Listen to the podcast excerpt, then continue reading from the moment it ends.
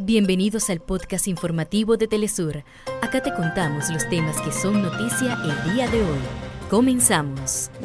En Venezuela, el Consejo Nacional Electoral destacó el alto nivel de participación en el simulacro del referéndum consultivo sobre la Guayana Esequiba. Organizaciones de Panamá realizan un nuevo paro nacional luego de cumplirse cinco semanas de protesta en rechazo al contrato minero otorgado por el Ejecutivo a una transnacional minera. Egipto recibió a 28 bebés palestinos prematuros que fueron evacuados de la asediada franja de Gaza a través del cruce de Rafah. Los casos críticos serán tratados en el Cairo. En los Parapanamericanos de Santiago 2023, Cuba ganó dos medallas de oro en el parayudo. Hasta acá nuestros titulares.